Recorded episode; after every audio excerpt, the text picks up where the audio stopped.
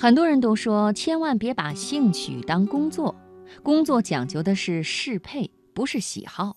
确实，在我们所认识的大多数公司里面，并没有太多是为我们的兴趣和爱好所打造的岗位。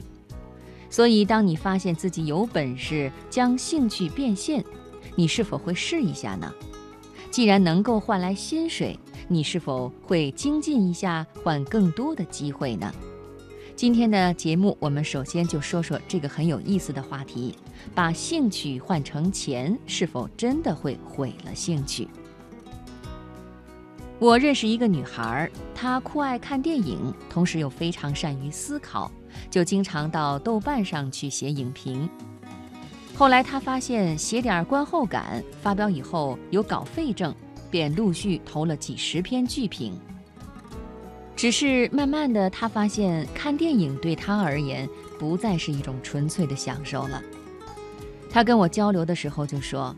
如果没有看点可写，他就不肯浪费时间去看那部剧；而一旦开始看，就要分析剧情、主题、电影拍摄的手法、演员的演技以及电影内容的深度思考。影评要达到开篇吸引眼球，结尾意味深长的完美效果。有的时候，一篇精彩的影评写完，他整个人仿佛被掏空了一样。很多人都觉得，为了那么一点稿费，无法好好享受一场电影的乐趣，不值得。把兴趣换成钱，只能是把兴趣给毁了。可是，当我询问起那个女孩是否还会坚持写影评的时候，女孩却回答：“当然会继续创作。虽然我很难像过去那样轻松地享受一部电影，看的电影也没有以前那么多了。”但是我却在另外的领域发现了新的爱好，研究电影里面的情节、导演的布局，分析演员的心理活动。我发现自己开始有了导演和编剧的思维。最近我正在看这方面的书呢，觉得挺有趣的。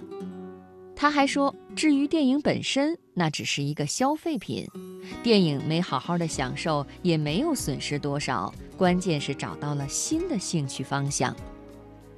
女孩的话让我大吃一惊。我们总是认为把兴趣换成钱的时候，只有痛苦的一面，只有背离自己初衷的一面，却没有发现，随着我们探究的逐渐深入，随着金钱的不断激励，会有更大更广阔的领域在等待着我们去探寻。我在开始码稿挣钱的时候，也担心自己会逐渐失去对文字的热爱。我没办法总是选择我自己喜欢的文字去写，同样的，我也没办法想写什么就写什么。相反的，投稿码字还会有很多条条框框的限制。也许最开始那种对生活、对情感、对社会最真挚的文字表达逐渐在褪去，取而代之的是对自我成长、职业技能等方面更加理性的思考和创作。难道说我的兴趣就此毁了吗？不是的，它只是换了一种原先我不太擅长的形式继续创作而已。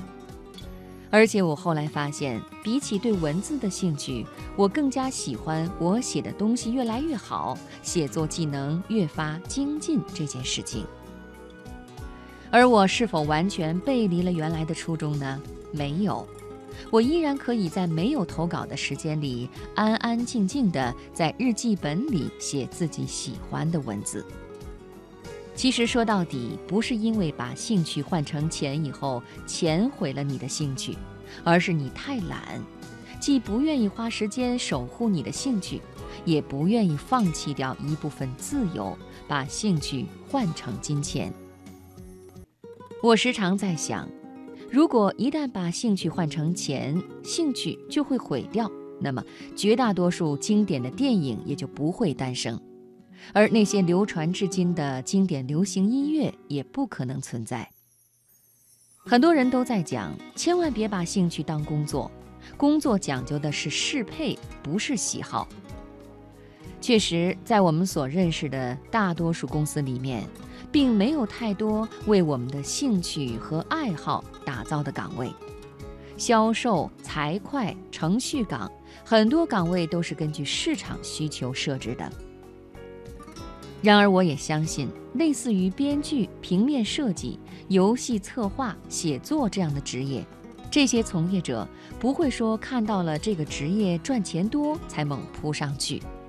相反的，他们是基于对这些创作的热爱才走上这个岗位的。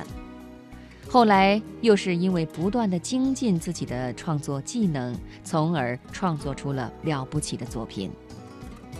然而，从带着兴趣入门到成为大师、专家的过程，中间这一段路正是大多数人所疑惑和纠结的。如果你发现你的兴趣爱好被亵渎了，那只能证明你只处在初级阶段。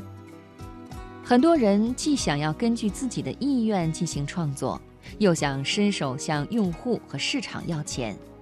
在带着兴趣入门某个领域的初期，这几乎是难以实现的。周星驰在拍电影的初期，绝对不会说我的兴趣就是跟着剧组跑龙套。任何演员都想演主角，没有主角，哪怕是个配角也可以呀。然而，跑龙套却成为这条职业道路必经的路径。创作也是一样的。要想转换成金钱，必须先要牺牲掉一部分的自我意愿和自由。有些人觉得这样仿佛天都要塌下来一般，从而认为要捍卫自己的爱好和兴趣，不能让金钱改变原来的初衷。而有这种心理的人，往往只是处在入门的初期。当你能够在你感兴趣的工作里面不断的精进。也许你看到的就是不一样的天地了。